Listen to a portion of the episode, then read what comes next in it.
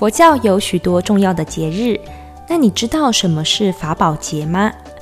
法宝节就是佛陀成道日，在经典上记载，佛陀成道以前是一位印度北方迦毗罗卫国的王子悉达多，曾修行苦恨六年，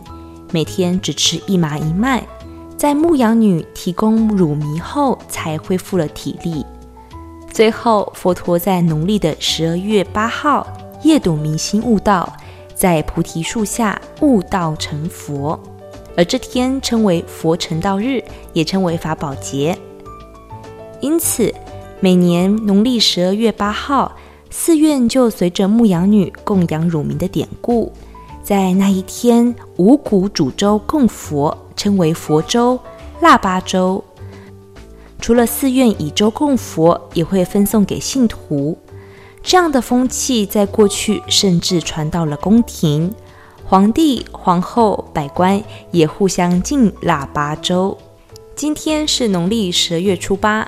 祝福大家法宝节平安吉祥。